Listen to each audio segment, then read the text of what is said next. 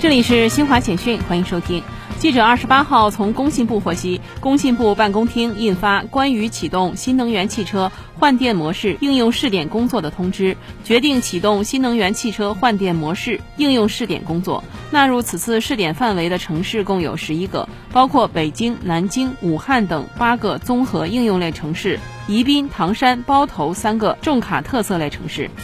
北京市二十八号正式启动三至十一岁人群新冠病毒疫苗接种工作，接种人群包括在校、园学生和非在校、园人群。接种者需年满三周岁，曾经感染过新冠病毒的儿童可在感染六个月后接种一剂新冠病毒疫苗。青海省西宁市二十八号凌晨新增三名新冠肺炎病毒核酸检测阳性人员后，已排查出与三名核酸检测阳性人员密切接触者一百四十人，次密切接触者一百四十二人，均实施集中医学隔离观察。目前，西宁市已经公开发布三名核酸检测阳性人员活动轨迹，同时暂停城区客运站车辆发班，分区开展全员核酸检测。以上，新华社记者为您报道。